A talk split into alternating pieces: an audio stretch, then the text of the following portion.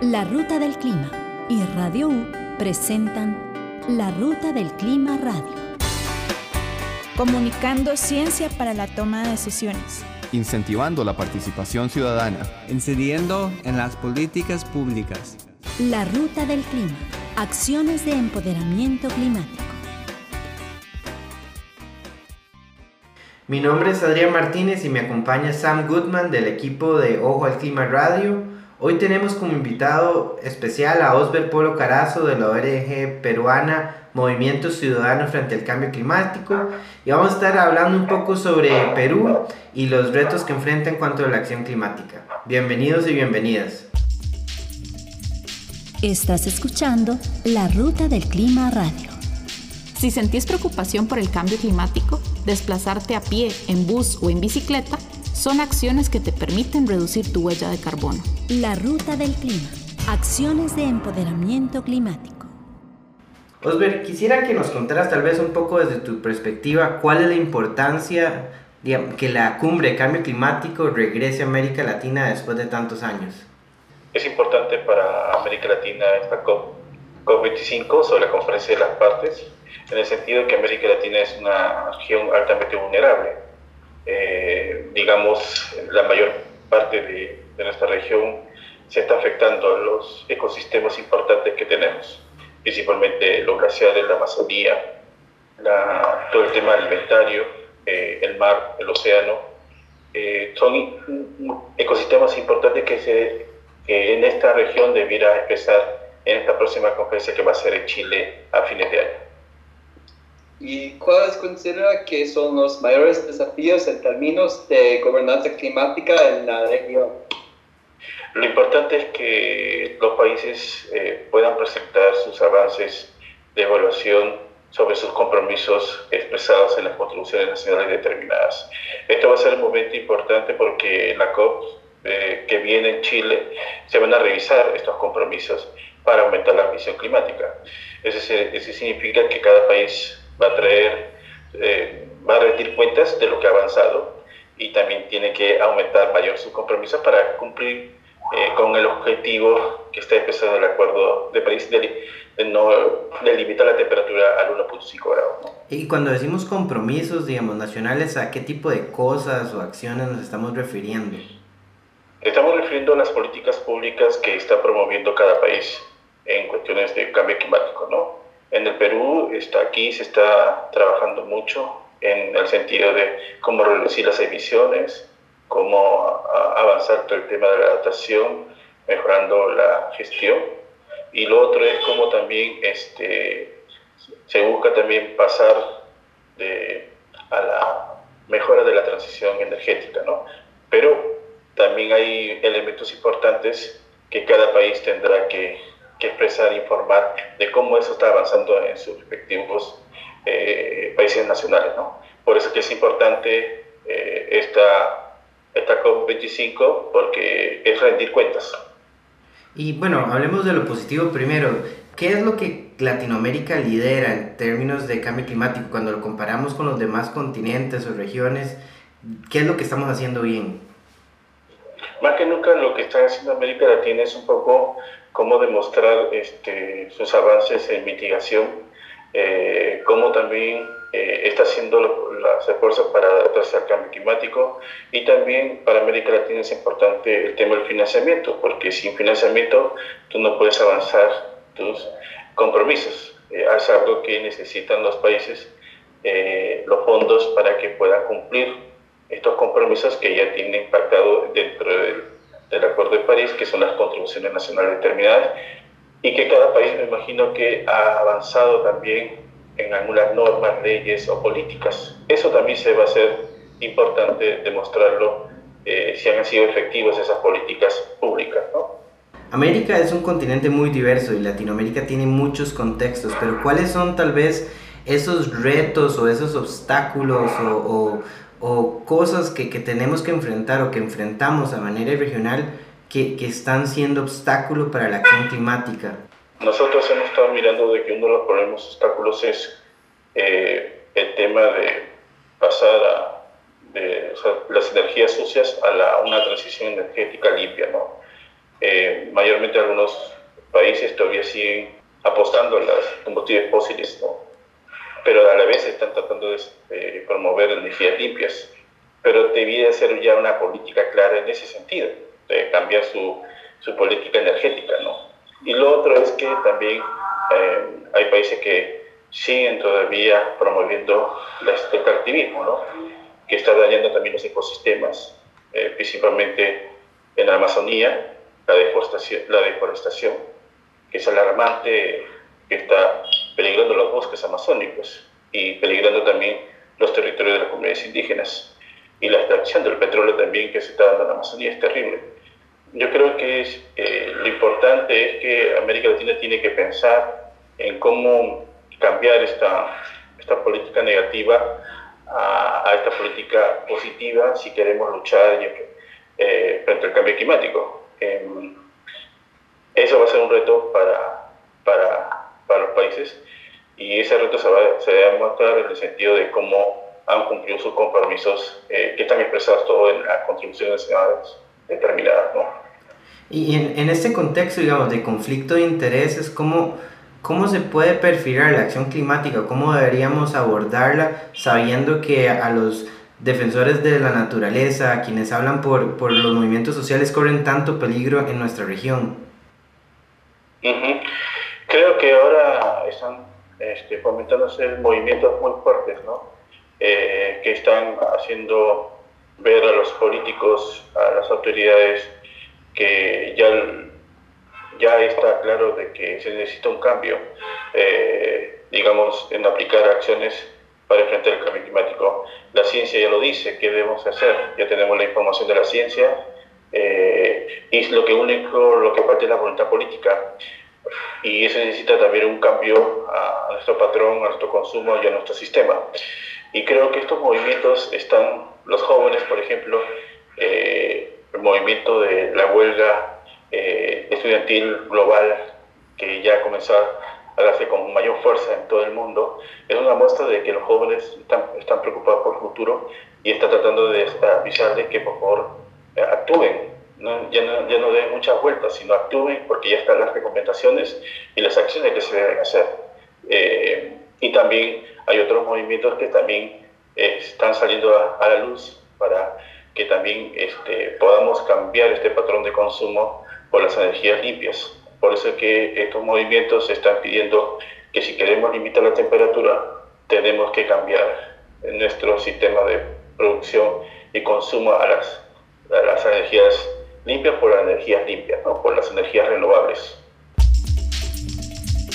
Estás escuchando La Ruta del Clima Radio. Recordemos que la acción climática comienza por nuestros hogares. Nuestros hábitos de consumo generan un impacto. La Ruta del Clima. Acciones de empoderamiento climático. Estamos de regreso con la Ruta del Clima Radio. Estamos conversando con don Osber Polo Carazo del Movimiento Ciudadano frente al Cambio Climático.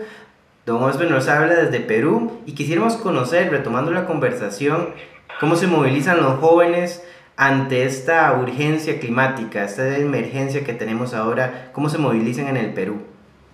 En el Perú se, es la segunda vez que nos no movilizamos en el sentido de pedir emergencia climática a nuestro gobierno para que pueda avanzar en, en cambiar eh, y apostar por las eh, energías renovables.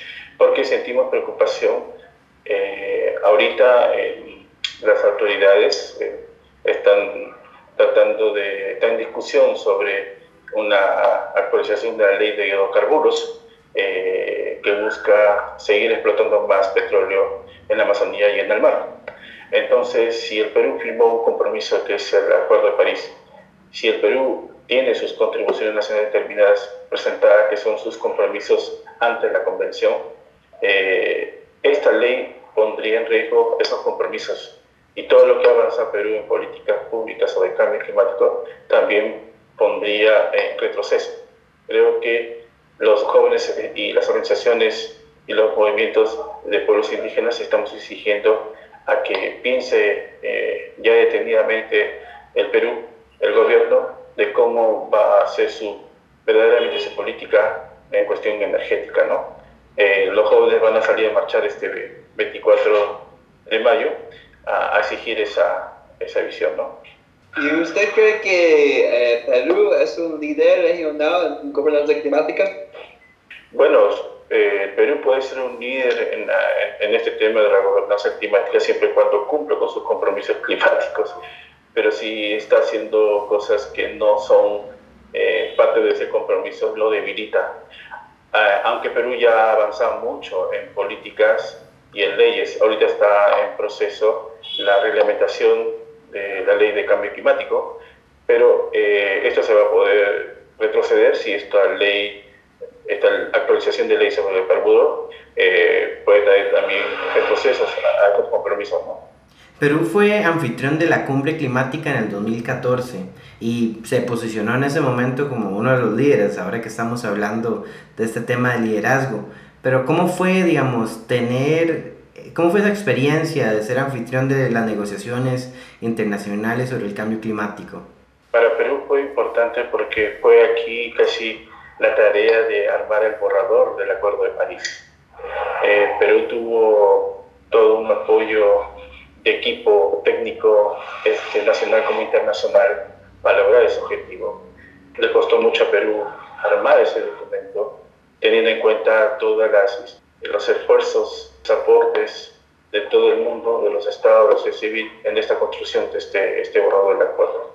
Y cuando logró Perú tener el borrador, eso ayudó mucho a, a que la COP eh, siguiente, la COP21 que fue en París, se lograra el éxito esperado. ¿no? Aunque este borrador, muchos de los civiles esperábamos que contenga algunas cosas importantes para que se cumpla estos, estas tareas y estos objetivos. Principalmente, todos los, este, todos los compromisos son voluntarios. Este, el país puede presentar sus informes voluntariamente, eh, pero no hay sanción para los países que no cumplan sus compromisos. Eso era una cosa importante que exigía la sociedad civil y el movimiento global, ¿no?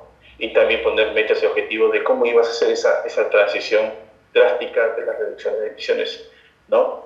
Eh, creo que haber sido Perú el país que elaboró el borrador del texto y también demostró esa capacidad de que en América Latina tenemos mucha la convicción de poder avanzar el tema de la lucha climática, pero dependerá de los esfuerzos también, de cómo todos también le ponen empeño a cumplir con su palabra, porque ya estamos eh, en un momento que ya no hay que negociar, sino que hay que cumplir en, deberes, en acciones concretas y para poder este, ese acuerdo se pueda cumplir.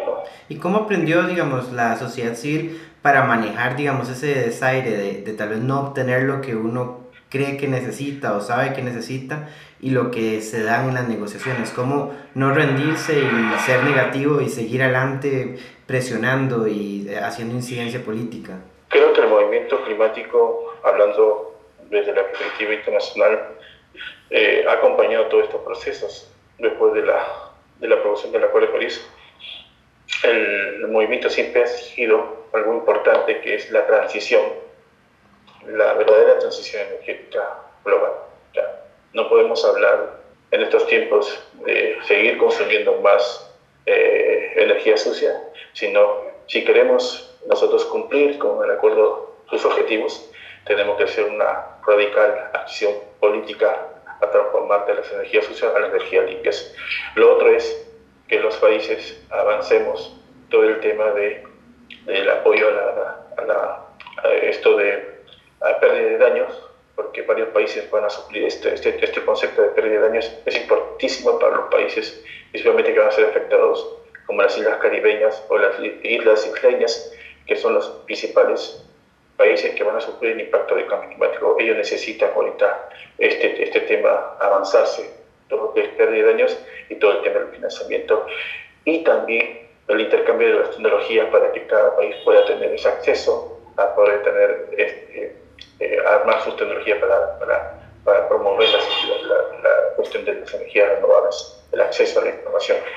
Eh, yo creo que eh, para el movimiento climático es una constante lucha, pero también es una constante preocupación, como ese esfuerzo no se avanza en el sentido de que no hay, eh, no hay digamos, los grandes que fueron los países que ayudaron a, lograr el acuerdo, ahora este, se debilitan esos grandes países y hay como todo un proceso de inmovilidad a avanzar esas, esas políticas.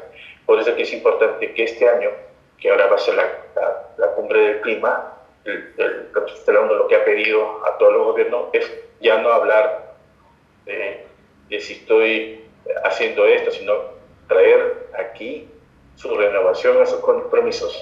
Si yo, eh, por ejemplo, si un país se propuso reducir sus emisiones a tal porcentaje, ¿cómo lo, do, cómo lo doblo ese porcentaje y qué medidas de acciones políticas va a hacer de aquí a los cinco años? Y hablando Entonces, eso, es lo que se espera en esta, en esta cumbre climática que a ser en septiembre, este, promovido por la de la ONU, y eso va a reforzar la lucha que va a ser en el proceso de la COP25 en Santiago, Chile.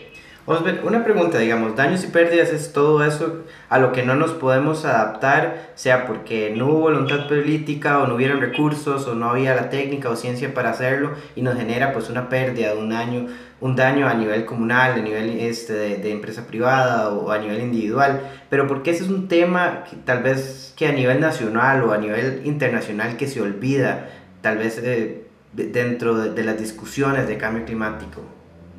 Un ejemplo de esto de tema de pérdida de daños es que los países desarrollados tengan que este, ayudar a incrementar los recursos financieros para que el país pueda este, eh, avanzar, eh, digamos, en, en, cómo sus políticas este, puedan este, asumir esta responsabilidad en el sentido de que un país que pierde su economía por causa de los impactos del cambio climático tiene que ver un apoyo, eh, digamos, de recursos para poder volver a, su economía, su desarrollo social y su ambiente. ¿no? Eh, principalmente este caso se da en los países isleños o caribeños, por ejemplo, el impacto de los huracanes eh, el, hace, el año pasado, varios países del Caribe perdieron toda su economía con los impactos de los huracanes. ¿Quién paga eso? Aparte que el, gobierno también tiene sus propios recursos. Entonces, por eso que las pérdidas y daños se quiere fuertemente eso este, eh, en las COP haga, digamos, una decisión política para apoyar a esos países que ya están ya al borde de los impactos del cambio climático corto. Haremos una pequeña pausa con nuestra conversación con Osber Polo del Movimiento Ciudadano frente al Cambio Climático de Perú y volvemos con nuestro programa. La Ruta del Clima. Acciones de empoderamiento climático. Búscanos como larutadelclima.org. Para continuar nuestra conversación y enfocarnos a lo que viene, en lo que es gobernanza internacional del cambio climático. ¿Por qué fue seleccionado Chile como anfitrión para la cumbre climática COP25? Nos tocaba primeramente porque cada COP siempre le toca a un continente, ¿no? Entonces nos tocó de nuevo América Latina y bueno, Chile eh, está en ese proceso, eh, digamos. En Chile van a tener que avanzar algunos compromisos que no se quedaron en, la agenda como resultados de la COP24.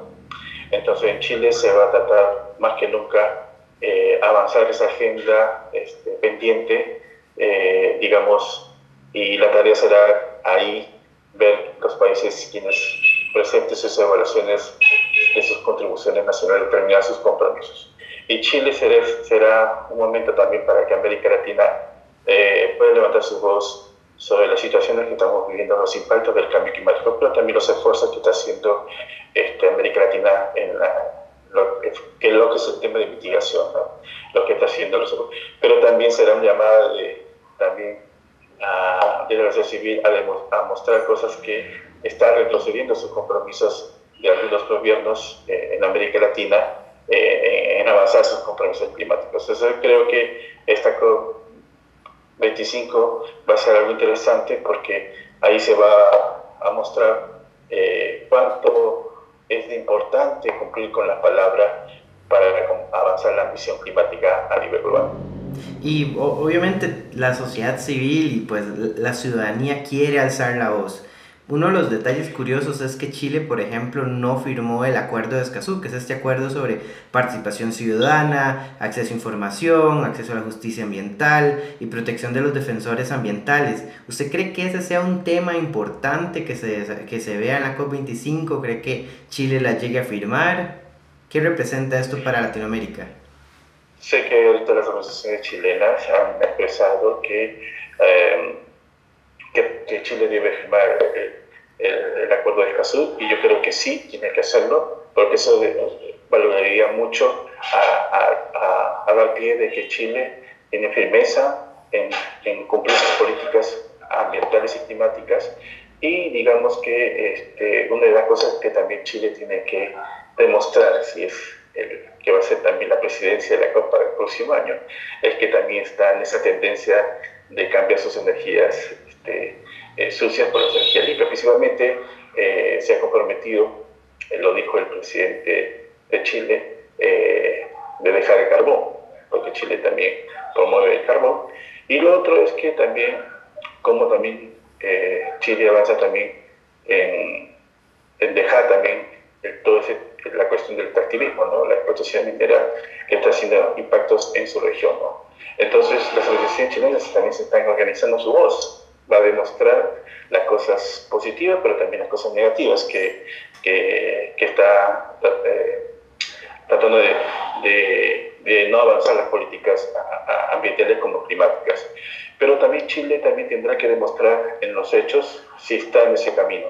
Yo creo que eh, también está en proceso también Chile en, en, avanzar su ley de cambio climático, que eso también le va a permitir también perfilar también si está en su compromiso con el Acuerdo de París. ¿Cuáles son sus expectativas para las actividades de PRICOP de este año en Costa Rica? Bueno, tengo entendido que la PRICOP en Costa Rica va a ser un momento para, principalmente para los, para los países de Latinoamérica, ¿no? Como ustedes sabrán, eh, América Latina, la COP25 llega a la región con muchos problemas geopolíticos, también en esta región, en estos tenemos toda la lucha contra la corrupción, cuestiones de eh, malas políticas internas, tenemos también este, todo el tema de algunos países que están reduciendo sus políticas ambientales y climáticas, como el caso de Brasil.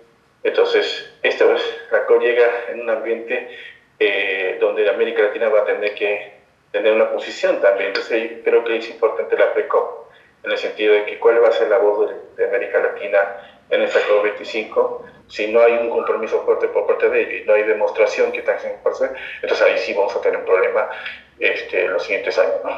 ¿Y cuál sería como los tres puntos, los tres ejes que las ONGs latinoamericanas deberían ponerle el ojo, ponerle cuidado respecto a las negociaciones de este año en la cumbre climática? Estas negociaciones este, climáticas están pendientes de algunos temas de lo que quedaron de la, de la COP24 en el sentido del el mecanismo de carbono, este, mejorar el tema de la reglamentación. Pero yo creo como región, creo que hay tres cosas importantes en esta COP que tenemos que luchar con mayor fuerza. Es avanzar la transición energética urgentemente, si no queremos llegar a este, a este límite del 1.5 grados. El otro es el tema de nuestra voz de preocupación sobre la Amazonía, que es que, el pulmón de América Latina y también global, que está siendo ahorita actualmente afectadas.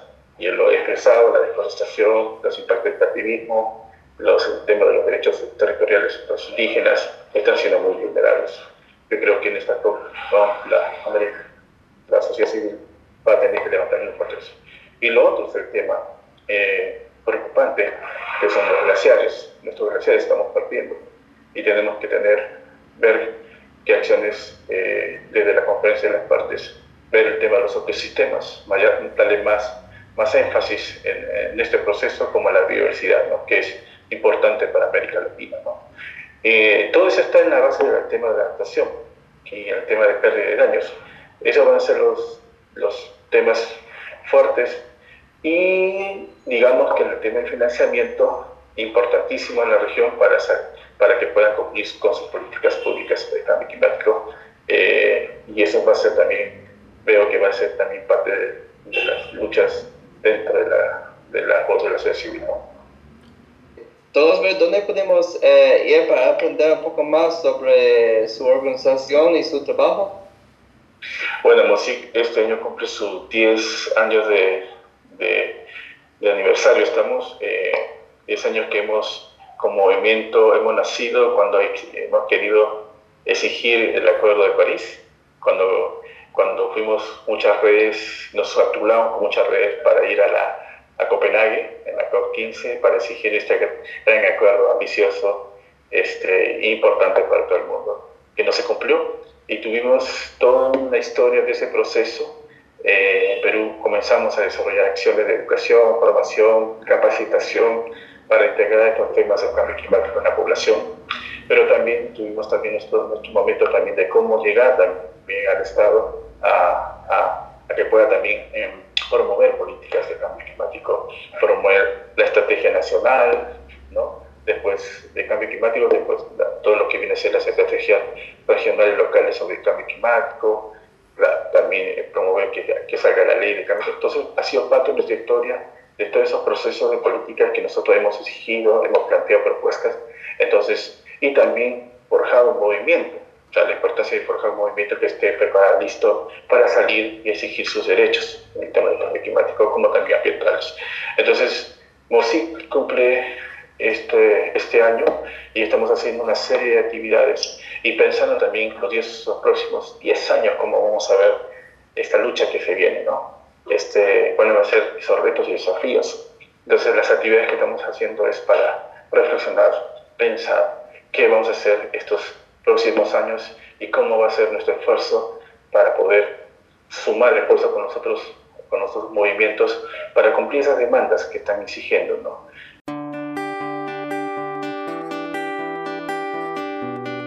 Esto fue La Ruta del Clima Radio. Apertura hacia la información climática. Generando conciencia para las transformaciones necesarias. Promoviendo el desarrollo sostenible. Te esperamos todos los lunes a las 8 de la mañana por Radio U 101.9.